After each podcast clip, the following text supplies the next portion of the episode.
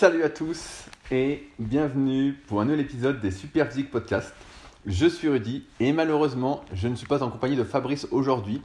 Il est en randonnée et on a eu du mal à se coordonner cette semaine.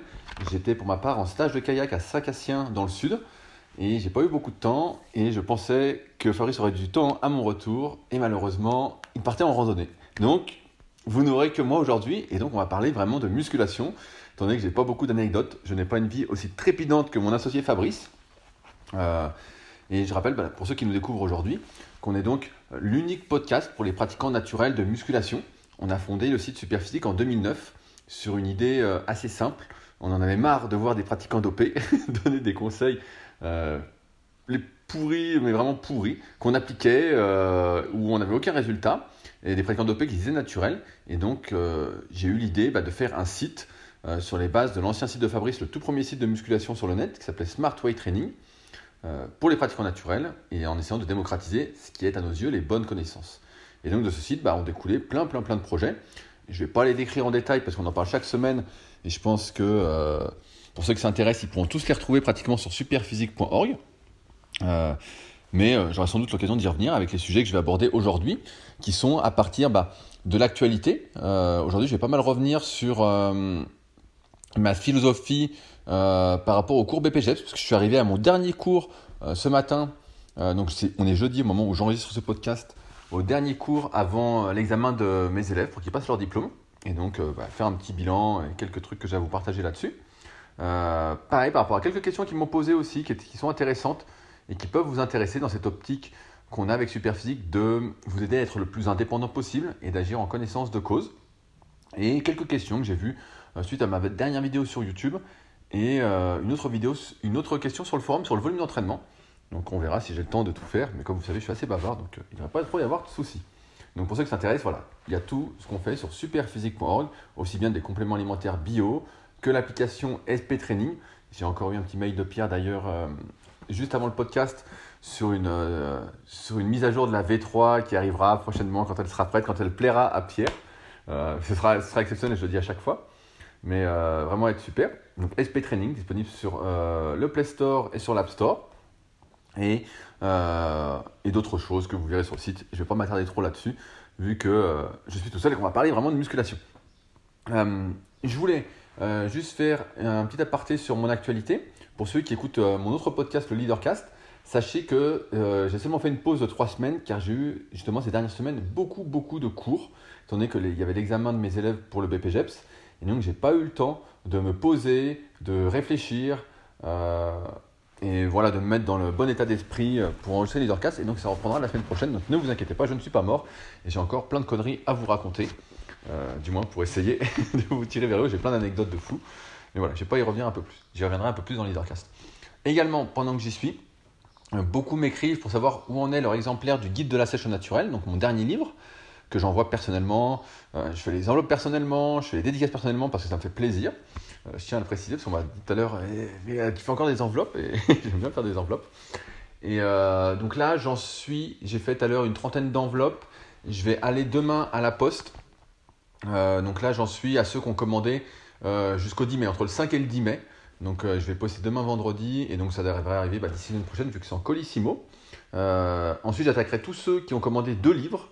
Euh, et plus, euh, parce qu'il me fallait des boîtes spéciales que j'ai enfin pu commander. Et ensuite, je m'occuperai de tous les envois à l'étranger. Donc ceux qu'on commande à l'étranger, c'est un peu plus long. Euh, et voilà, et progressivement, bah, j'essaierai, je vais arriver à jour au bout d'un moment. Donc voilà, donc ne vous inquiétez pas, ça arrive, ça arrive. Et j'espère que ça vous donnera entière satisfaction. De toute façon, c'est vraiment la suite du précédent. Et comme j'avais dit, la première partie, c'est vraiment les bases de l'alimentation pour être en bonne santé, pour la musculation. Euh, je pense que là-dessus, déjà, c'est une très très grosse euh, première partie euh, vraiment intéressante. Bref, alors, cette semaine, je voulais refaire un petit point sur un petit bilan sur cette première année de cours BPG, ce que j'ai donné. En, effet, moi j'ai commencé sur le net par faire des formations en ligne, d'abord des livres numériques, qu'on appelait des e-books, qui sont toujours en ligne sur mon site rudicoya.com. Ensuite, j'ai fait des formations, muscle par muscle. Euh, ensuite, j'avais fait, bah, qui est toujours disponible, ma très grosse formation où il y a vraiment tout de tout dedans concentré sur la prise de muscles, vraiment au naturel. C'est vraiment le, sujet, le thème principal avec tout ce qu'il y a sur les cycles de progression. vraiment, là, c'est s'il y a de plus poussé ce que je peux faire là-dessus, vraiment des, les formations super physiques remises à jour, là pour moi c'est le top du top, donc sur méthodesp.educola.com. Et euh, ça faisait un petit moment que je me disais, bah voilà, j'ai envie de donner des cours pour les, euh, les futurs coachs sportifs, parce que je voyais bien que ceux qui avaient leur diplôme et qui arrivaient sur les forums super physiques ou que je croisais de temps en temps, euh, avaient un niveau très très bas et ça me. Un peu comme avec l'idée de super physique au début, d'essayer de tirer les gens vers le haut, je me disais, bah voilà, c'est un truc que j'aimerais bien faire. Et un, coup, euh, Patrick de Sport Léman m'avait contacté justement pour venir voir la salle, parce qu'il cherchait des salles pour euh, accueillir les élèves, euh, parce qu'ils ont aussi bien des cours théoriques que pratiques, où on leur apprend les mouvements, on voit pourquoi on doit faire un exercice comme ci, comme ça. ils doivent être capables de démontrer les exercices de manière sécuritaire et de corriger les gens s'ils ne font pas correctement les exercices. Et donc j'avais vu Patrick et j'avais dit, bah moi je serais également intéressé pour donner des cours. Et bah, je veux dire qu'au début, j'étais assez surpris de cette expérience euh, parce que je m'attendais à voir des gens vraiment euh, hyper motivés, euh, qui avaient un peu de vécu, et, bien que Nico, qui est le coordinateur, m'avait prévenu, et que les autres profs comme Ludo et Anto m'avaient prévenu, et Mika aussi, il dit bah, Attends, tu vas, voir, tu vas voir ce que tu vas voir. et je croyais pas trop, je me dis ouais, Ils exagèrent pour me, faire peur, et en fait, pas. Un peu, ça a été un peu la vérité, surtout au début. Euh, où j'ai eu des élèves qui en fait euh, n'avaient jamais lu, euh, et je vais expliquer pourquoi après ça m'a choqué, mais ils n'avaient jamais lu Super Physique, n'avaient jamais lu un article sur mon site rudicoya.com, n'avaient pas, n'avaient aucun de mes livres, connaissaient pas Fred Delavier et Michael Gundil, alors que c'est quand même des références dans le milieu de la muscu, qui à leurs livres sont incontournables, quoi. il n'y a, a, même pas de débat là-dessus. quoi. Euh, qui connaissaient pas le guide des mouvements de musculation de Delavier. C'était, c'est, fou, pour moi, c'est, fou quand on y pense. Et en fait, il était un peu là euh, parce qu'il s'entraînait depuis un an ou deux, euh, pour beaucoup, et que voilà, il avait vu un peu le mien, il disait bah coach, ça a l'air cool. Et donc c'est vrai qu'au début, j'étais un, peu déçu. Parce que moi, je me disais, ah putain, ça va être génial. C'est des gens qui sont vraiment passionnés, qui sont intéressés, qui sont en train depuis des années. On va vraiment pouvoir aller loin. je vais pouvoir vraiment donner pratiquement tout le contenu de ma formation super physique. Euh, où il y a plus de 300 heures de vidéo. Euh, il y a plus, bah, il y a plus de, ouais, ouais, il y a à peu près 300 heures de vidéo, je pense. Et je pensais me dire, bah voilà, on va faire vraiment, on va vraiment pouvoir y aller. Et en fait, au, fur et à mesure, notamment dans les premiers cours, j'ai vu que bah, je ne pourrais pas, ce serait impossible de transmettre tout ça. Euh, vraiment impossible. Et donc, bah, j'ai revu un petit peu mes exigences, on va dire, à la baisse. Je ne sais pas si c'est le mot, mais en tout cas, essayer de me dire quelles sont les priorités que doit avoir un coach en tête. Euh, qu'est-ce qui est le plus important pour qu'il puisse être compétent et en même temps euh, se différencier des autres écoles euh, dans le sens où bah, on apprend toujours des conneries comme l'hypertrophie sarcoplasmique, l'hypertrophie des sarcomères, le volume, la masse, toutes des choses sur lesquelles on est vraiment revenu avec Superphysique tout au long des années. Je crois qu'il y a un article sur Superphysique qui s'appelle Masse vs Volume où on, explique pourquoi bah, tout ça c'est vraiment de la fumisterie, hein, ça n'existe pas d'un point de vue scientifique. Euh, voilà, c'est des simplifications, de la vulgarisation un peu à l'extrême, et que souvent quand on vulgarise à l'extrême, bah, c'est des énormes conneries. Euh, et, donc ça m'a permis de, tout ce BPJ pendant un an, bah, de revoir un petit peu les priorités. Qu'est-ce qu'il faut transmettre en priorité quand on est euh, un pratiquant passionné? Ou un futur coach, et je pense que ça concerne pas mal d'entre vous, quand je dis pratiquant passionné, personne qui veut vraiment agir en connaissance de cause. Euh, quand, on a commencé la muscu, nous, au début des années 2000, c'était assez simple. Euh, si on manquait de bras, si on n'avait pas de bras, on disait, bon, on va faire deux fois les bras dans la semaine. Voilà, ça se, ça se résumait à ça, euh, résumait à ça la muscu. On disait, voilà, tu manques de pecs, tu vas faire deux fois les pecs. et donc, il y, avait vraiment, c'était ça la personnalisation. La personnalisation de l'entraînement, c'était tu manques de quelque chose, c'est un point faible, tu savais pas trop pourquoi c'était un point faible, tu disais juste, bah voilà, c'est ma génétique, c'est héréditaire, euh, et donc euh, tu n'as pas ce muscle-là, donc tu vas, l'entraîner plus. La réponse était, je m'entraîne plus. Alors il y avait déjà eu un peu euh, des débats autour de ça, notamment les oppositions entre Serge Nubret, un champion culturiste professionnel, et Mike Menzer, avec son heavy duty, ou, et avant avec Arthur Jones, avec le hit. mais on était quand même resté sur cette histoire pour la plupart des gens, c'est tu manques de, de quelques pas, bah, tu le fais deux fois. Tu manques de mollets, et même voilà, comme je me souviens Jean Texier dans Les Mondes du Muscle, disait si vous manquez de mollets, il bah, faut les faire tous les jours. C'est des muscles qui récupèrent très vite, il faut les faire tous les jours. Et donc, bah, moi, j'avais essayé tout ça et en fait, tu récupères jamais. tu récupères jamais. C'est pas vrai, cette histoire de muscles qui récupèrent plus vite. Un petit aparté, euh, la récupération dépend du stress que vous mettez sur vos muscles. C'est-à-dire, plus je vais forcer, plus je vais faire un volume conséquent, et plus je vais avoir besoin de récupération. Et donc, euh, euh, on ne peut pas forcer tous les jours. et pour les muscles, si on veut les faire tous les jours, il faut vraiment ne pas mettre d'intensité tous les jours et vraiment avoir des séances d'intensité faible pour, on va dire, travailler d'autres facteurs comme apprendre à nos muscles à se contracter, développer la vascularisation d'un point de vue local, l'endurance locale, euh, l'apprentissage moteur d'un point de vue nerveux. Bref, on ne peut pas maximiser l'hypertrophie tous les jours. Et donc, euh, bah, ça, c'était une des erreurs qu'on pouvait lire. Bref, la seule réponse qu'on avait donc, au début des années 2000, c'était on augmente le volume, on augmente le volume, on augmente le volume. Puis, euh, sous l'impulsion de Michael Gundil, il y a eu la morphoanatomie, où sur les forums Planète Muscle, je ne sais pas si ça existe encore, il mettait pas mal de photos. Et chaque fois, il nous disait, bah voilà, faut analyser. Donc, on n'était pas beaucoup, hein, on était peut-être 5, 10 au départ. Hein, je me souviens, de, il y avait Gilbert Girard du Monde du Muscle, il y avait Alex Renault qui était passé dans plein de dossiers du Monde du Muscle, il y avait Raph Lapoirie, euh, il, y avait euh, Teddy La Montagne, donc euh, Théo, bah, qui, qui, est plus là, qui fait plus trop de muscu, je crois, depuis un petit moment. Il y avait Aiki qui fait des vidéos aussi, qui était là. bref, on était une petite bande, on n'était pas beaucoup. Bah, il y avait Thierry de Planète Muscle aussi, peut-être qu'il l'a rendu depuis, je sais pas trop. Et donc voilà, bah, on n'était pas beaucoup et ça se passait un peu comme ça. Y avait, euh, des fois, il y avait Emmanuel Lejar aussi qui intervenait euh, sur d'autres thématiques. Bref, bah, c'était hyper intéressant, donc c'était un peu les prémices. Et donc, on a commencé à s'intéresser à l'analyse morpho-anatomique, euh, à, on va dire, aux différentes longueurs osseuses et musculaires. Et ça, déjà, ça permet d'expliquer bah, énormément de choses. À tel point que, bah, par la suite, j'ai essayé de codifier au maximum l'analyse morpho-anatomique, vous le savez sans doute déjà, dans le tome 1 et 2 de la méthode superphysique, avec des photos euh, de vraies personnes, avec qu'est-ce qu'un muscle long, qu'est-ce qu'un biceps long, qu'est-ce qu'un biceps court, qu'est-ce que ça implique euh, derrière. D'ailleurs, ce matin, c'est marrant, et j'y reviendrai un petit peu après, euh, j'étais à la salle Unicorn Fitness, qui est la salle d'examen pour les BPGEPS à, Sport-Léman, et je parlais avec le gérant de la salle, qui me dit, ouais, j'ai du mal à prendre des cuisses et tout, bah, il, a déjà un sacré niveau quand même, hein, il est bien et tout. Et je vois bah, effectivement qu'il est poussé par le haut. Et donc, euh, je pense qu'il avait lu euh, le tome 1 ou le tome 2, ou voir le guide de la musculation naturelle, où il y a une, belle introduction à l'analyse morpho-anatomique. Euh, et il me dit, ouais, il me dit, qu'est-ce que je peux faire et tout. Et c'est vrai, je, le vois. il me dit, ouais, quand je fais le haut, ça, ça gonfle, et le bas, ça gonfle pas. Et donc, il a déjà pas mal de vécu quand même en muscu. Et je dis, ouais, bah, tu sais, il y a des gens, ils sont plus faits pour le haut, plus pour le bas. Et je pense qu'il y a comme une. je sais pas comment dire, c'est une, une, théorie, hein, une hypothèse, donc c'est à prendre avec des pincettes, mais pour illustrer ce que je pense, c'est que c'est comme si on avait, euh, je sais pas, 100 points. On a, on a 100 points, et puis euh, en fonction de comment on est doué, comment on n'est pas doué, en fonction de ses longueurs osseuses musculaires, notamment surtout musculaires, hein. si on a le biceps très long par exemple et les mollets très courts, mais on peut dire que voilà, on fait les biceps et tout, et puis les biceps vont peut-être, je simplifie tout, hein, retenez bien, mais ils vont prendre 80%, 80 euh, points des, 100 points. Et il va rester que 20 points pour les mollets. Donc on comprend forcément que ces 20 points, bah, ça va pas faire des énormes mollets, même si c'est déjà pas mal si on fait ces 20 points. Mais, et donc, imaginons on a 100 points pour tout le corps, et c'est un peu comme ça que je pense que ça se passe, et c'est comme ça que j'avais décrit bah, voilà, dans le tome 1 de la méthode superphysique, un peu les grandes tendances qu'il y avait, et il y avait ce truc justement de haut-bas du corps, il y a des personnes qui ont un bas du corps vraiment exceptionnel, euh, je me souviens euh, de Antoine, Antoine Baron malheureusement qui n'est plus des nôtres, et euh, qui lui prenait vraiment tout dans le bas, et on voyait que le haut avait beaucoup beaucoup plus de mal, et le bas, bah, il prenait un truc de fou, donc on était obligé de calmer le bas, parce qu'il prenait, c'était complètement fou.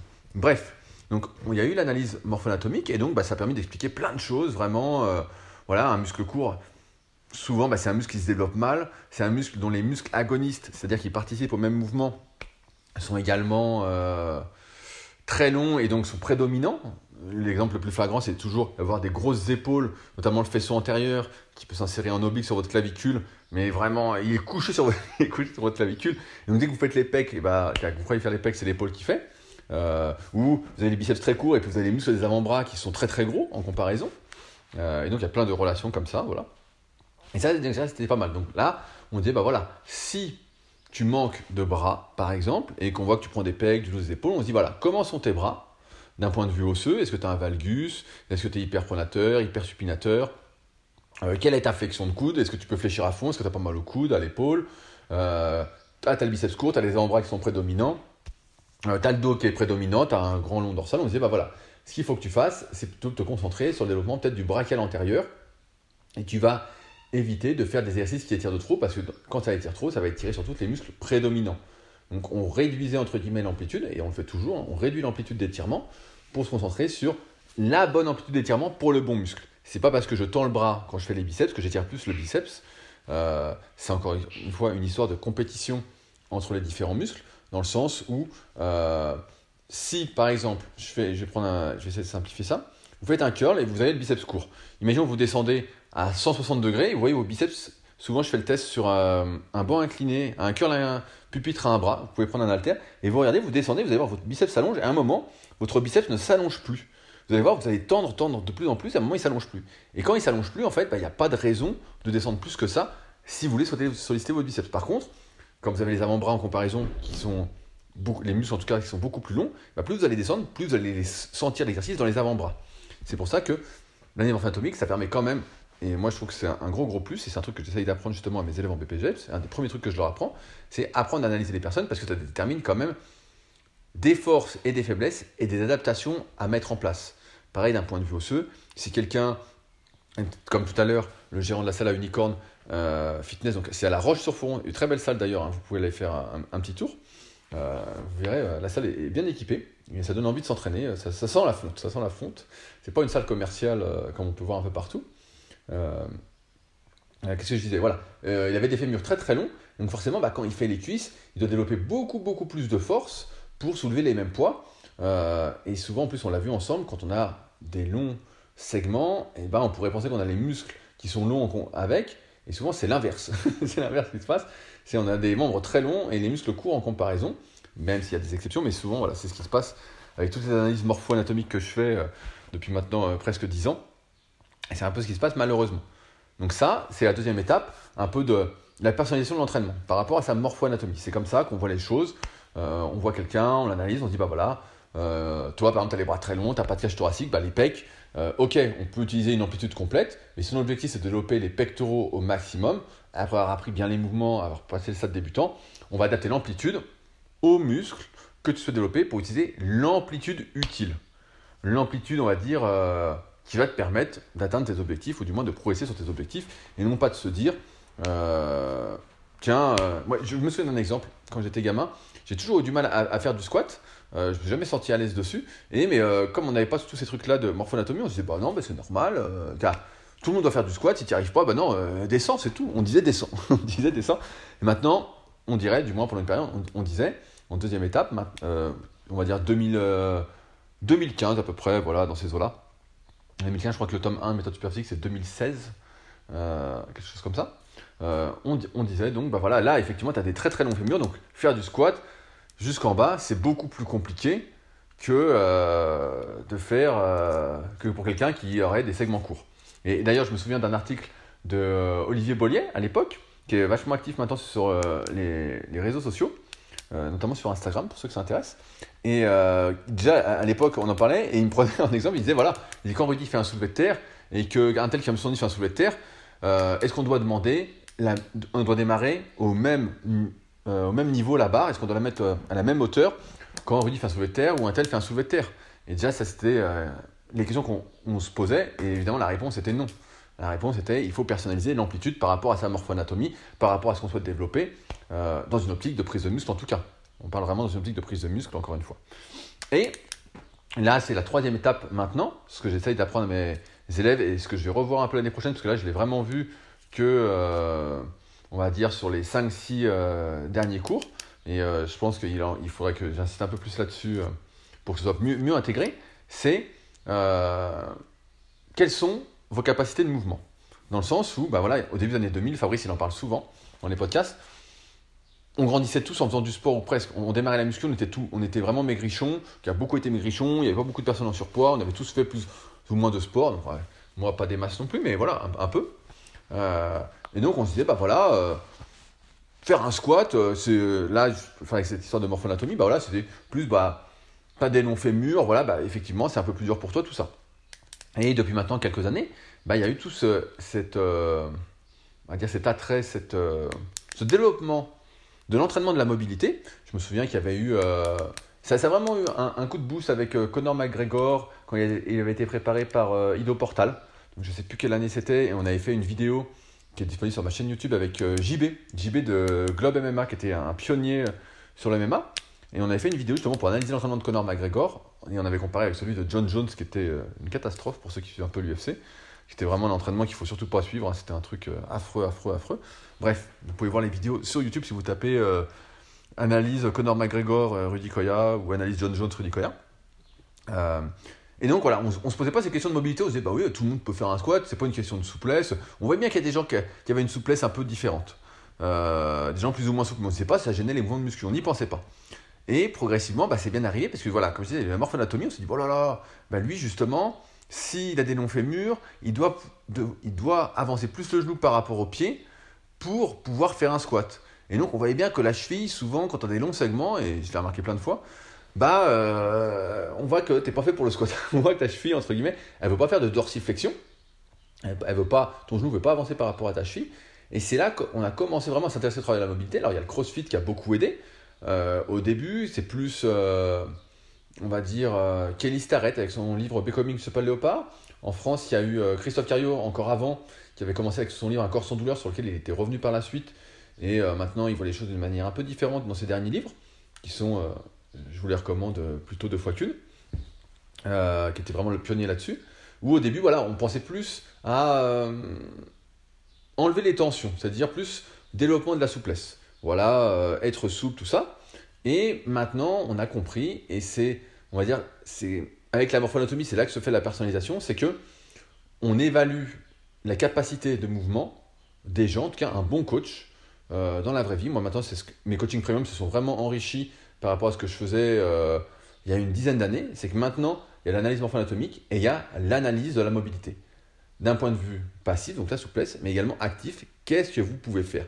Parce que le but premier d'un coach, et ce que j'essaye vraiment d'enseigner à mes élèves, c'est la sécurité. C'est mettre la personne que vous allez entraîner en sécurité et vous-même, c'est ne pas faire un mouvement que vous ne pouvez pas faire. Parce que si vous ne pouvez pas le faire et que vous forcez pour le faire avec des poids, forcément, vous allez vous blesser. Donc aujourd'hui, quand quelqu'un vient me voir pour un coaching premium, ou ce que j'essaye d'apprendre à mes élèves, et je vais essayer de mieux l'apprendre, vraiment mieux le transmettre l'année prochaine à ceux qui seront en cours à Sport Léman avec moi, donc euh, sur les deux promotions, à Balaison et à Annecy, c'est que je dois tester la mobilité, la capacité de mouvement des gens.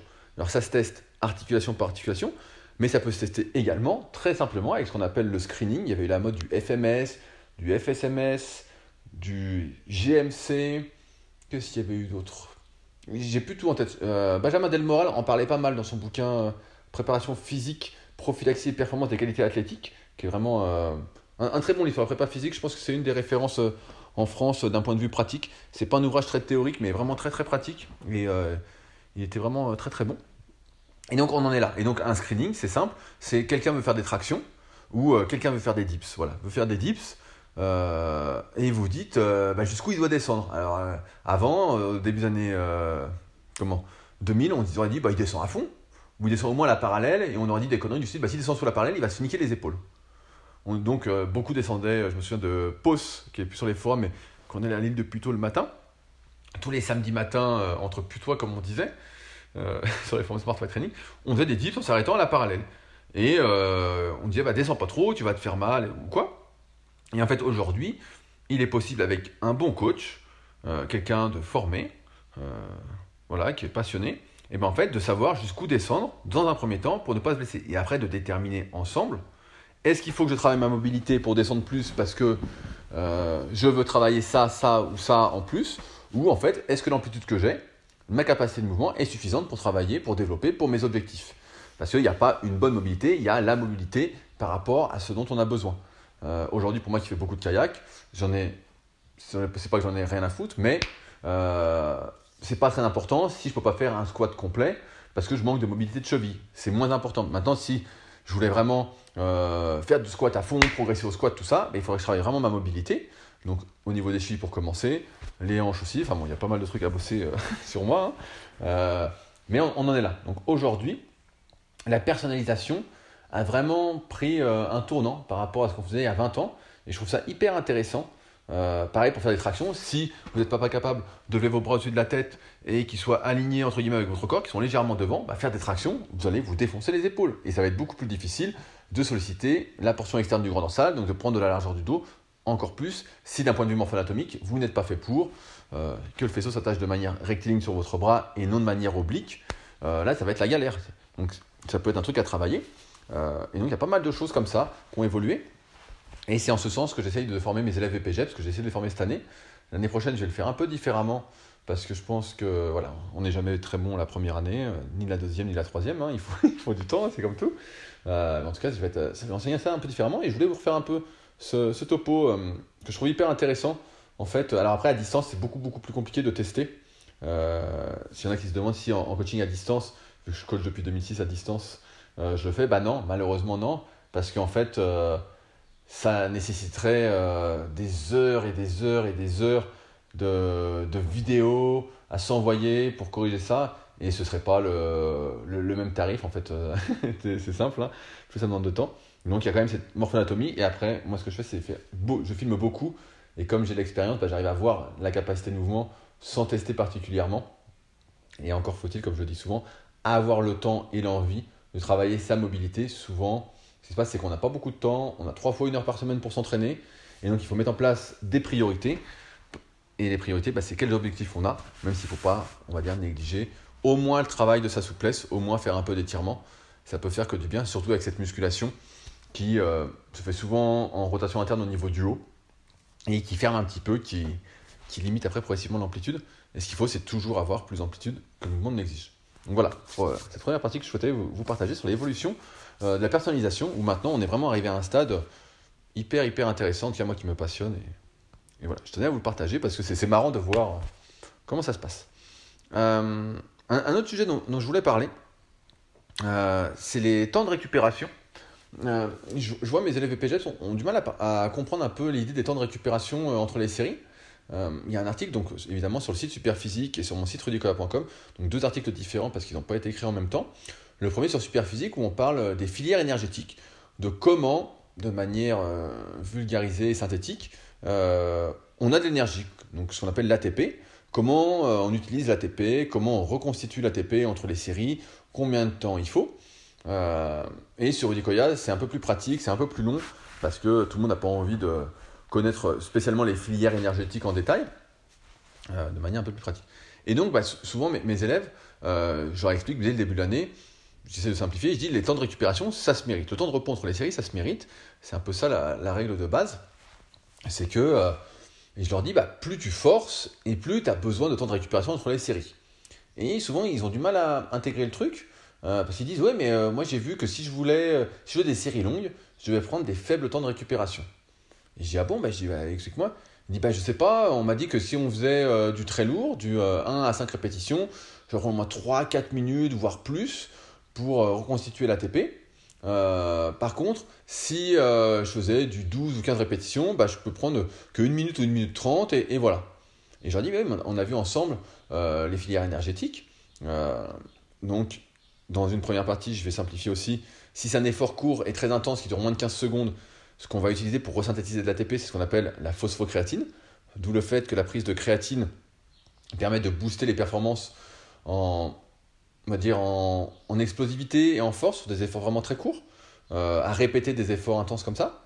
C'est un des effets de la créatine, hein, c'est pas le seul bien évidemment.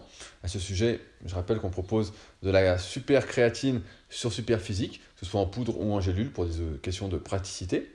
Euh, voilà, je préfère vous le dire, sachant que c'est en rupture chez pas mal de, de, monde et que nous on a réussi à bien anticiper pour une fois.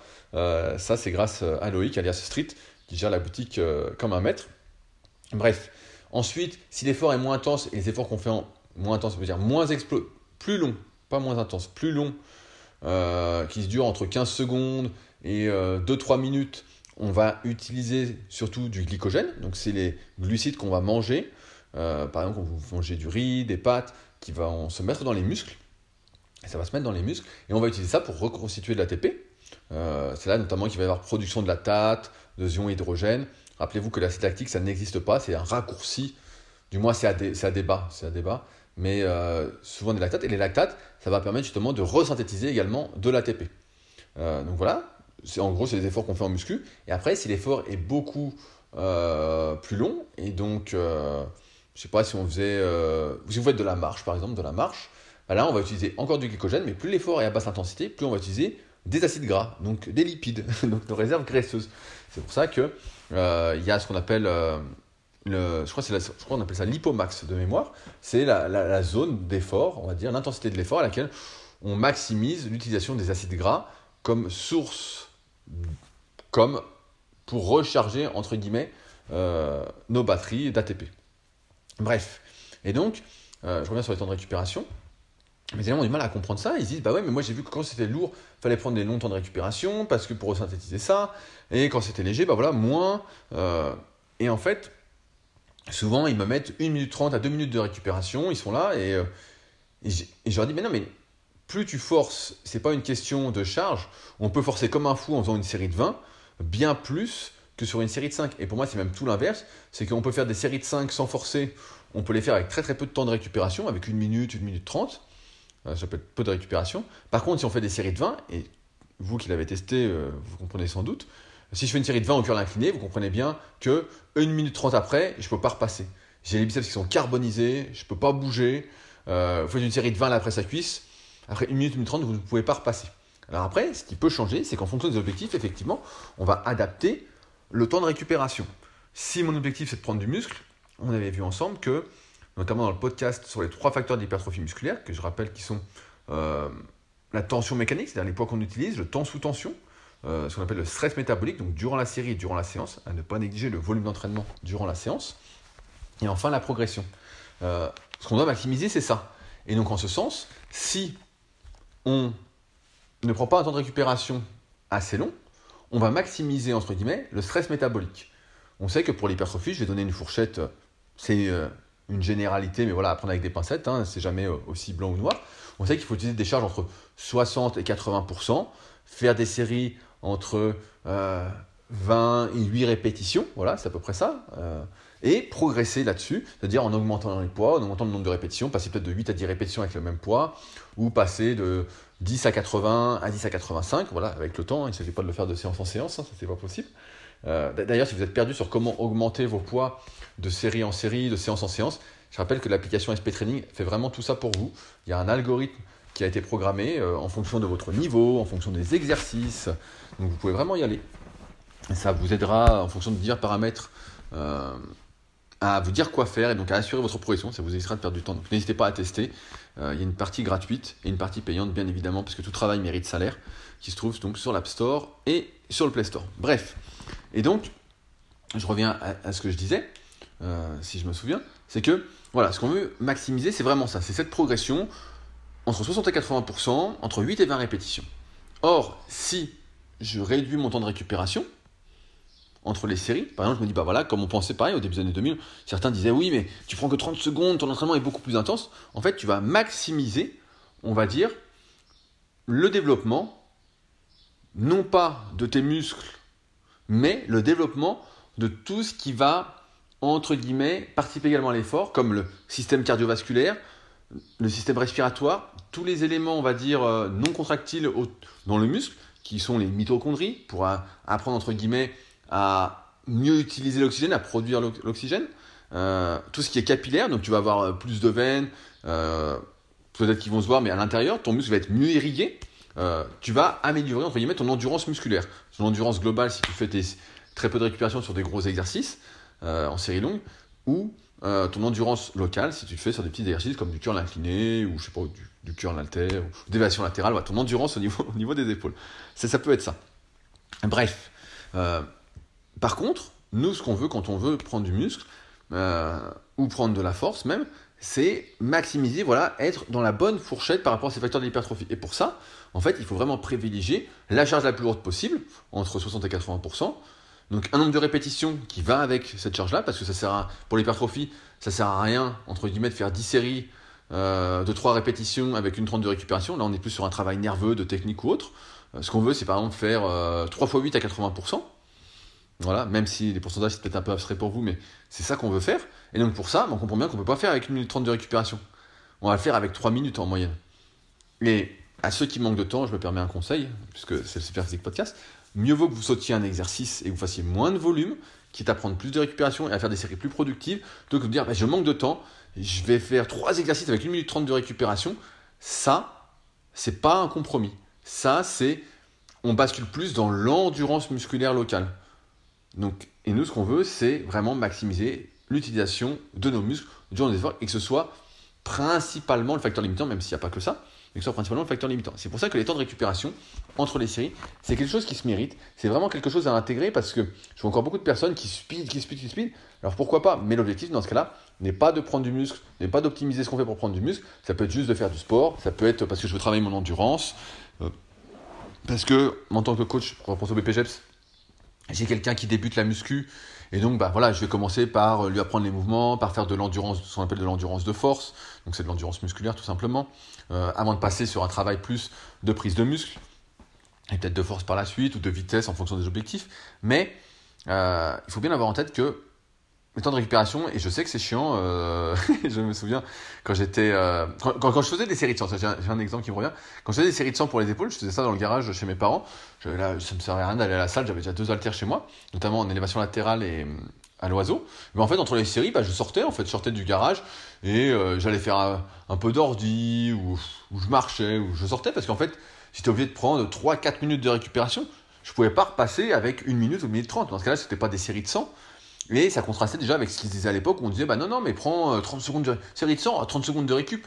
Ça, c'est des gens qui ne se sont jamais entraînés. Ça, c'est des gens jamais entraînés parce que si vous testez, vous allez vite vous rendre compte que plus la série est longue, plus ça m'impacte, plus ça me perturbe mon corps, entre, voilà, pour faire euh, encore une fois simple, ça perturbe mon corps et plus il va falloir de récupération pour pouvoir recommencer.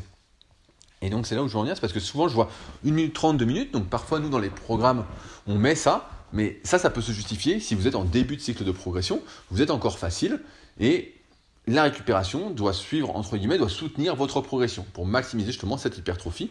Et en fait, après, on peut se poser la question, c'est quelle est la limite euh, en termes de récupération?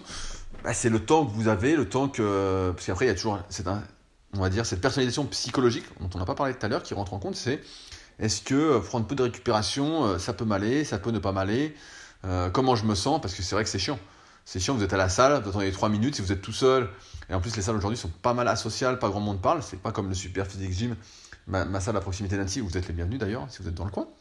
Euh, mais euh, ouais, c'est assez asocial, donc si vous êtes tout seul avec votre casque ou quoi, bah, je peux vous conseiller de mettre, euh, si vous prenez 3 minutes, le Super Physique Podcast ou les Leadercast dans les oreilles ou tout autre podcast entre vos séries, voilà, pour que le temps passe plus vite, ou du moins que vous n'ayez pas conscience du temps qui passe pour voilà, prendre les bons temps de récupération et être euh, faire des séries productives pour aller avec vos objectifs. Sinon, bah, en fait, ça n'a pas de sens, ça n'a aucun sens. Euh, j'ai essayé, pareil, des, centaines de fois de réduire mes temps de récupération parce que les séances sont longues et que je veux réduire mon temps d'entraînement. En fait, à chaque fois, c'est la même chose. On perd une force monstrueuse. Nerveusement, on se déconditionne assez rapidement. C'est la première chose qui vient, euh, on va dire, le fait d'apprendre à se servir de son système nerveux, de coordonner ses muscles, de coordonner ses fibres musculaires entre elles, tout ça. Et j'ai l'impression quand même que c'est ce qui se perd euh, en premier dès qu'on arrête. Donc euh, dès qu'on prend des faibles temps de récupération, on... c'est comme si on, perdait en optimisation nerveuse.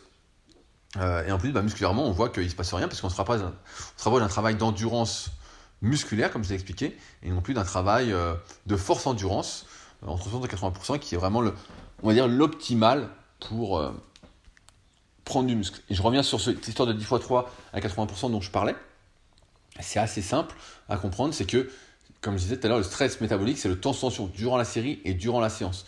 S'il n'y en a déjà pas durant la série, même s'il y a un volume suffisant, c'était très à la mode notamment avec euh, Muscle Révolution de Chad Waterbury qui préconisait beaucoup le 10 x 3.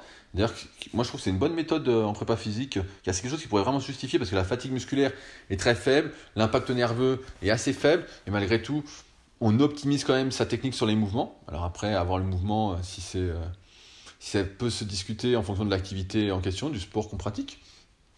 Mais, euh, mais ouais, comme c'est que 3 reps, et même s'il y a 30 reps, mieux vaut faire 3 x 8 à 80%, qui font que 24 reps, avec 3 minutes de récup, que 10 x 3 avec une 30, euh, dans une optique de prise de muscle. Et c'est là qu'on voit qu'encore une fois, en fonction des objectifs, et bah, c'est vraiment, vraiment différent ce qu'on peut faire ou pas.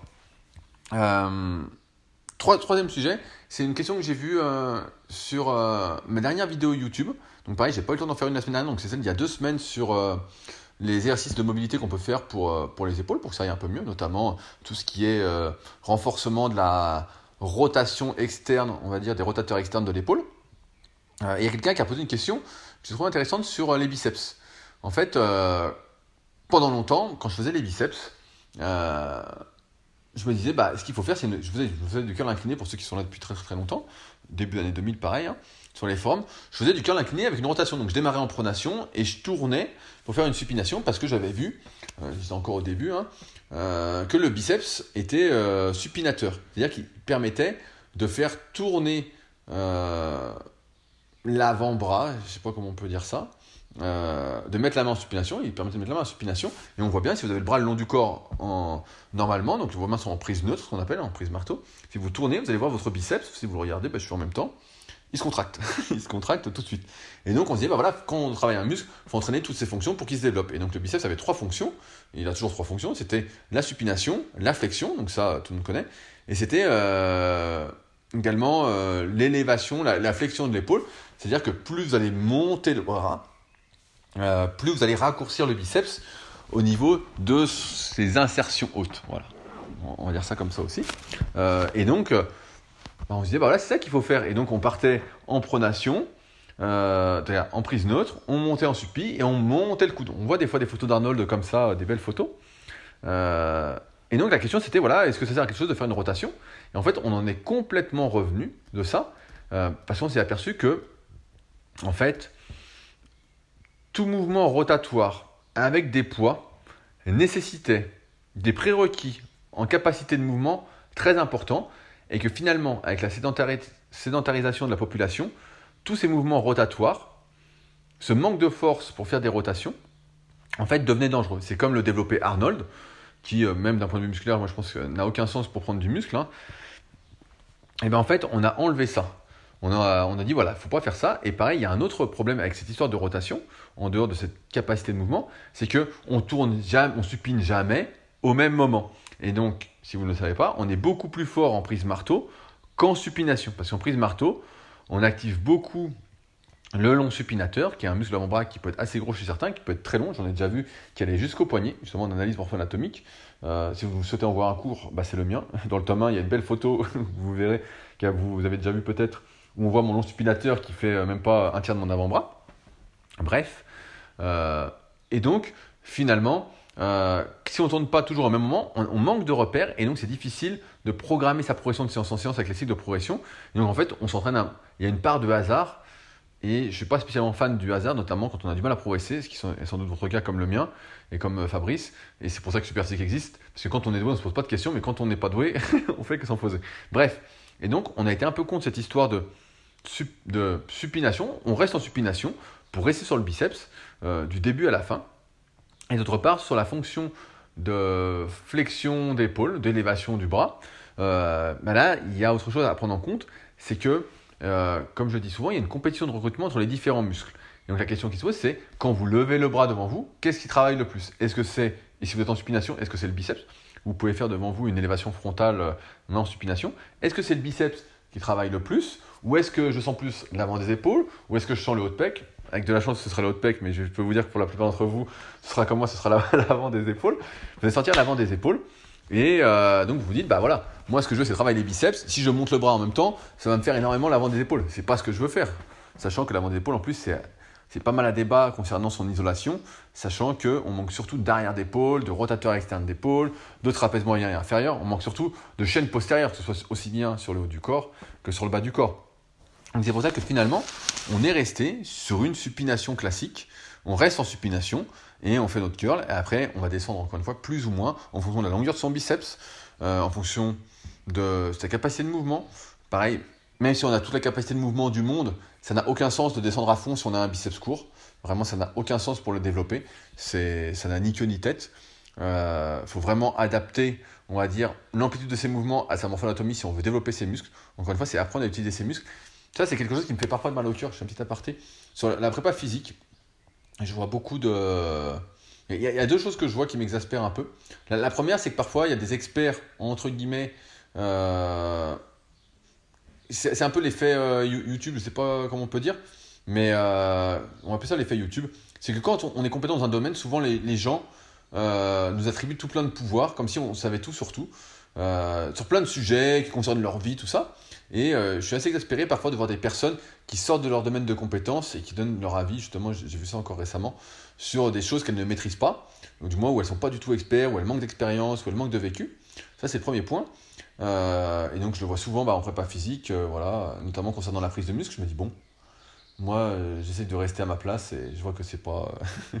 après, il faut avoir un certain recul pour ça et c'est assez facile de dire ça avec plus de 20 ans dans, dans, le milieu et après avoir écrit, fait plein de trucs voilà, depuis bien, bien longtemps. Et un truc, c'est en prépa physique, souvent, les mouvements me font mal au cœur parce que je vois des mouvements très très mal exécutés, notamment sans tenir compte des capacités de mouvement, sans tenir compte de la morphoanatomie, et qui sont réalisés, si on les voit d'un point de vue extérieur et qu'on n'y connaît rien, on va se dire ouais, bah, c'est bien fait. Et en fait, où on n'utilise pas du tout ses muscles. On n'utilise mais absolument pas ses muscles. C'est comme si on n'utilisait que son système nerveux et que euh, nos articulations absorbaient le tout. Et on n'est pas du tout dans une optique de renforcement musculaire, d'amélioration de la performance, de longévité, de prophylaxie. Euh, on est dans une, euh, une optique d'autodestruction, vraiment d'autodestruction, où on fait euh, du dopé couché, les épaules sorties, le dos bien plat sur le banc, où on fait cogner la barre sur, les sur la cage thoracique en bas, où on tend les bras à fond, on fait claquer les coudes à fond, et ça à chaque entraînement, à chaque séance. et ça, c'est pour moi catastrophique. Et ça, c'est normal parce qu'en fait, tout cet apprentissage, la bonne exécution des mouvements, ça ne peut se faire que si on est soi-même investi dans l'entraînement. On ne peut pas s'improviser pour moi préparateur physique, c'est pas possible. On ne peut pas être préparateur physique si on ne s'est pas déjà entraîné en musculation et qu'on comprend. Mais ça, ça passe par l'anatomie. Je le dis souvent, il y a une très belle rubrique anatomie sur le site superphysique.org, qui étaient les, tout premiers articles que j'avais écrits, euh, avec, avec l'autorisation d'une université au Canada pour les images d'ailleurs. Je ne sais plus comment s'appelait la fille. Euh, en tout cas, euh, elle nous avait bien prêté les images qui sont toujours sur le site d'ailleurs. Et euh, bref. Et donc ça passe vraiment par l'expérience personnelle. Si on n'a jamais appris à utiliser ses biceps, quand on fait un curl, ben, on peut faire du curl avec tout sauf les biceps. Vraiment. et c'est pas une histoire de, relation cerveau-muscle. c'est une histoire de je dois apprendre à utiliser mes muscles pour faire l'exercice, pour arriver à l'objectif désiré. Et en prépa physique, les mouvements sont dégueulasses parce que je pense que des gens s'improvisent préparateurs physiques, sortent de leur domaine de compétences, parce qu'encore une fois, c'est bien beau en théorie d'être euh, un expert, mais sans la pratique. Et c'est pour ça que j'ai plus euh, d'intérêt envers ceux qui pratiquent. Je pense notamment à mon pote euh, Fred Marcerou et son site Coaching CLB, qui est vraiment dans l'empirisme à fond et, et qui a des, vraiment des bonnes idées. Bref, plutôt que sur la théorie, parce qu'en théorie, c'est pas la formation, c'est comme le BPGF, c'est pas la formation qui fait le prépa physique ou le bon coach, même si euh, j'essaie de donner beaucoup de pistes à, mes élèves. Euh, il faut cette expérience personnelle pour se dire ah ouais je comprends le truc, je le vis et euh, je regrette pareil des fois en BPGF d'avoir des élèves qui s'entraînent presque pas, s'ils peuvent pas comprendre en fait le truc. Et là c'est pareil sur l'exécution des mouvements et donc voilà bah, je reviens à ma rotation de biceps. On comprend vite avec l'expérience que la rotation elle sert à rien, si ce n'est à mettre un peu plus lourd, mais on est moins sur le biceps, donc ça n'a pas de sens. Que lever le coude, ça n'a pas de sens non plus, voilà, parce qu'on va faire plus l'avant d'épaule pour la majorité des personnes. Donc finalement, il faut faire un curl strict en supination, avec plus ou moins d'amplitude, en fonction de sa morphoanatomie, de ses capacités de mouvement, et euh, voilà, de comment on veut développer ses muscles. Ça me, paraît simple, dit comme ça, mais euh, je vois que... Et c'est ça qui fait mal au cœur, Fabrice en parle souvent, c'est d'avoir essayé de démocratiser au maximum les, connaissances, vraiment d'avoir fait beaucoup de travail, et de voir que... Euh, les mêmes conneries se répètent euh, inlassablement, euh, et de plus en plus, parce qu'il y a de plus en plus de monde qui s'improvise euh, un peu expert à, dire les choses, donc bon, ça fait, ça fait un peu mal au cœur. enfin, je voulais finir par un, dernier sujet, un dernier sujet, et après, promis, je vous laisse. J'espère quand même que vous passez un agréable moment, même s'il n'y a pas de super anecdotes, et c'est pas le fou rire cette semaine. c'est du sérieux, c'est ce que j'aime, et comme vous voyez, je pourrais en parler pendant des heures et des heures. Et d'ailleurs, c'est ce que je fais. Bref, on a une question de Thomas sur les forums super physiques, sur le volume d'entraînement. Euh, et Thomas, il est tombé sur mon article euh, Le volume d'entraînement optimal, je crois que ça s'appelle, en musculation, sur mon site euh, rudicoda.com, qui est un de mes gros articles, où je donne, je généralise un petit peu vis-à-vis du tableau super physique. Le tableau super physique est disponible dans le tome 3 de la méthode super physique. il y avait eu la table Pris le pain pour l'haltérophilie et l'entraînement de la force, qui est vraiment utilisé pour codifier le volume. Et donc à partir de là, avec l'expérience, moi j'ai sorti le tableau Superphysique, qui est dans le tome 3 de la méthode Superphysique, également dans le guide de la musculation naturelle, et qui est en gros quel volume il faut faire par muscle, par séance et par semaine, même si c'est plus par séance. Voilà, on va plus dire par séance, à partir d'un niveau, on va dire, semi-débutant intermédiaire, une fois qu'on a passé ce stade débutant, où on a appris les mouvements, où on sait utiliser ses muscles. Voilà. Et donc, Thomas, il tombe dessus et il dit, bah, je comprends pas, parce que là, il y a marqué, euh, je sais plus tout le tableau en tête, hein, mais il dit, euh, voilà, il n'y a que 12 séries, là, moi j'en fais 16, je comprends pas, 12, ça fait, ça fait peu. Euh. Et donc, bah, des membres du forum m'ont expliqué, ils dit, bah, tu sais, c'est un tableau qui est un peu généraliste, hein, ça tu peux personnaliser, certaines personnes vont avoir besoin de plus de volume, d'autres un peu moins, tout le monde ne force pas de la même façon. Euh, tout le monde n'utilise pas ses muscles de la même façon. Euh, tout le monde ne rentabilise pas son temps et euh, sous les barres. Personne ne fait la même répétition. Voilà, bref. Et donc, il comprenait pas. Il dit, bref, mais je comprends pas. plus je m'intéresse à la muscu, plus, plus ça me complexifie. Je comprends plus. Combien il faut que j'en fasse Combien, combien, combien, combien Alors, ce qu'on essaye de faire avec les podcasts, avec tout le contenu, c'est que forcément, si à chaque fois qu'on répond à une question, on dit ça dépend, ça dépend, ça dépend, ça n'avance personne. Parce que pour comprendre le ça dépend, il faut avoir, il faut avoir une vision, on va dire, avec du recul sur l'activité. Il faut bien comprendre les différents facteurs. Et donc, à un moment, pour simplifier, pour vulgariser, à partir de notre expérience, et donc je le dis avec, après avoir coaché des milliers de personnes depuis 2006, mais vraiment euh, des milliers et des milliers, hein, j'ai arrêté de compter, euh, bien longtemps, je suis arrivé voilà, à dire bah, il faut par exemple faire entre 6 et 9 séries pour ce muscle-là par séance. Euh, c'est un bon compromis. Et donc ça, c'est une base. Cette base-là, elle doit vous servir seulement à commencer, entre guillemets, à ce stade semi-débutant, à vous entraîner et ensuite à adapter le volume. Et là, par rapport au volume, parce qu'en fait, c'est pas une histoire de combien.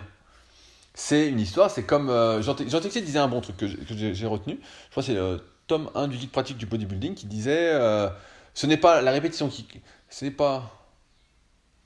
Ce n'est pas le champion qui compte, c'est la répétition qui compte. Je crois que c'était un truc du style. J'aimais bien cette phrase.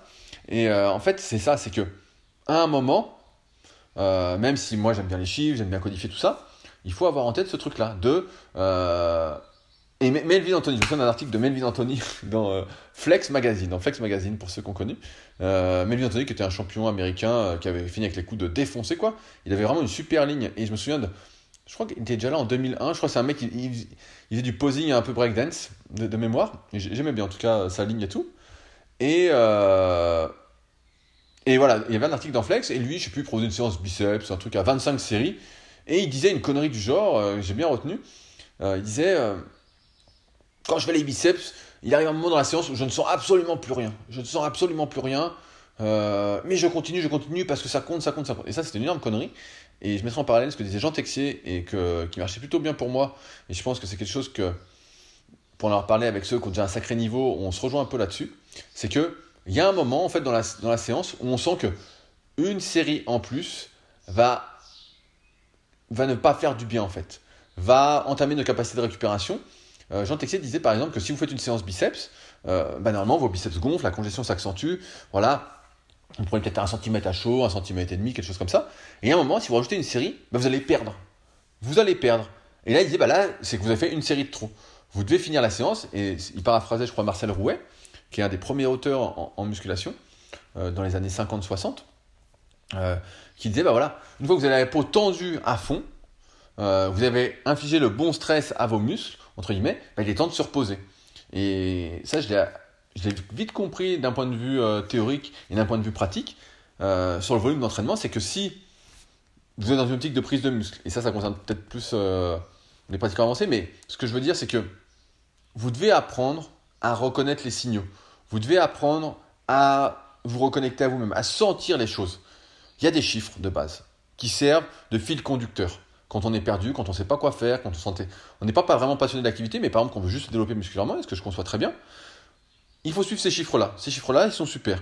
Si vous voulez accéder à plus de 80% de votre potentiel, ces chiffres-là, vous devriez être capable de les oublier et de faire par rapport à vous. Mais pour atteindre 80% de votre potentiel, sur quelques années, en général 5, 6, 7 ans, en fonction des gens, peut-être moins pour certains, peut-être plus pour d'autres, ces chiffres-là, en progressant dessus, avec ce qu'on a dit par, tout à l'heure par rapport au temps de récupération, au facteur d'hypertrophie, bah ouais, ça vous amener à 80%. Mais pour aller au-delà, ces chiffres-là, ils n'ont plus de sens. Ils n'ont plus d'intérêt. Ils sont. Euh, moi, parfois, j'ai fait des séances. Si, si je les expliquais, euh, on me dit ah, mais qu'est-ce que tu as fait? Ou des fois, je sais pas si vous vous souvenez, un coup, j'avais fait une séance avec presque 50 séries pour le dos. Je mis sur. Et c'était ma séance pendant plus d'un an. Hein, pour le dos, où je faisais, euh, je plus, 7-8 exercices. Je faisais déjà 10 séries de traction. Je, je, crois que je faisais 10 séries de traction en pronation, 10 séries de traction en supination en fin de séance. Entre deux, je faisais du T-bar, du rowing Jojo, du rowing à un bras à la machine. Qu'est-ce que je faisais d'autre? Ouais, je sais plus, franchement, je faisais, j'en faisais plein, et en fait, à chaque exercice, je gonflais différemment, et je voyais ça gonflait, ça gonflait, ça gonflait, ça gonflait, et je me souviens des commentaires, euh, je crois que la, séance est sur le site Superphysique, hein. vous mettez sur Superphysique Rudy séance d'eau, ou programme d'eau, quelque chose comme ça, et euh, vous tomberez dessus. Et euh, en fait, bah, plus, je faisais, plus je faisais, plus je gonflais, je gonflais, et par contre, il y a des périodes où, et c'est ça qui a amené à évoluer, qui est intéressant aussi en muscu, c'est qu'il y a des périodes où justement, parfois, 9 séries pour le dos, bah ça suffit. Je me dis, bah voilà, là je suis gonflé à fond, c'est prêt à exploser, ça suffit. Euh, mais ça, c'est l'étape après. C'est l'étape après. Et c'est pour ça que quand on débute, on a tendance avec Superphysique à être euh, assez rigide là-dessus, mais parce que c'est important de suivre les bases pour ensuite outrepasser ces bases. Mais ces bases-là, elles sont pour toutes les personnes qui débutent, semi-débutent, voire qui sont intermédiaires. Et quand on est intermédiaire, on commence à tracer sa propre voie. Euh, et c'est ça qui amène peut-être à 85, 90, 95, le 100% n'étant jamais atteint, puisqu'après on est limité comme j'ai déjà expliqué de nombreuses fois, par, euh, par la vie qu'on a, par les contraintes qu'on a, et parce que ça n'a aucun sens de ne vivre que pour devenir euh, le plus musclé possible. et donc voilà. Je crois que je suis clair. Et ben je vais m'arrêter là pour euh, aujourd'hui. J'espère que même sans Fabrice, vous avez passé un agréable moment, que vous avez appris des choses qui vont vous servir. Je rappelle que tous mes conseils sont disponibles dans tout ce que je propose sur mon site. Donc pour pour l'analyse morpho-anatomique, c'est le tome 1 et 2 de la méthode super physique. Pour apprendre la façon programme, c'est le tome 3. Pour ceux qui veulent être coachés, eh ben, il, y a un, lien contact pour me contacter. Vous pouvez également retrouver dans la description le lien pour voir les nouvelles vidéos de Fabrice. Il a mis des nouvelles vidéos sur YouTube. Donc euh, je pense que la semaine prochaine, il va nous revenir avec plein plein d'anecdotes. Donc n'hésitez pas à aller voir. Et enfin, à ceux qui veulent aller encore plus loin, euh, ben, il y a la formation superphysique sur méthodesp.rudicoya.com. Donc ça, c'est pour les plus motivés. Il y a vraiment tout de tout. Et je réfléchis euh, peut-être à faire une formation spéciale pour les futurs BPGEPS en ligne, vu que je donne les cours en vrai. Je pourrais également faire les cours euh, à partir de tout ce que je vois en cours, mais là je manque un peu d'expérience pour l'instant, vu que j'ai fait qu'une seule année et deux classes, euh, peut-être une formation un jour euh, pour les, futurs coachs sportifs, en complément de leur formation BPGEPS, pour ceux qui n'ont pas la chance, on va dire, de m'avoir comme prof, et qui ont des profs peut-être qui manquent d'expérience d'un point de vue théorique et pratique, et qui voudraient peut-être plus mon retour d'expérience sur justement cette prise en charge de l'individu avec toute cette histoire de personnalisation qui vraiment amène euh, à de meilleurs résultats avec un moindre risque de blessure quand même, et c'est ça qui est important. Bref, si vous avez des questions, n'hésitez pas à utiliser les forums Superphysique sur www.superphysique.org. Si vous souhaitez réagir au podcast, c'est avec plaisir que je lirai tous vos commentaires sur SoundCloud. Merci d'avance à ceux qui laisseront des notes et commentaires sur les applications de podcast. 5 étoiles sur Spotify, 5 étoiles sur Apple Podcast, un petit commentaire encourageant, ça fait toujours plaisir. Et nous, on se retrouve la semaine prochaine pour un nouvel épisode avec le retour de Force Vegan, alias Fabrice. Allez, entraînez-vous bien et à la semaine prochaine. Salut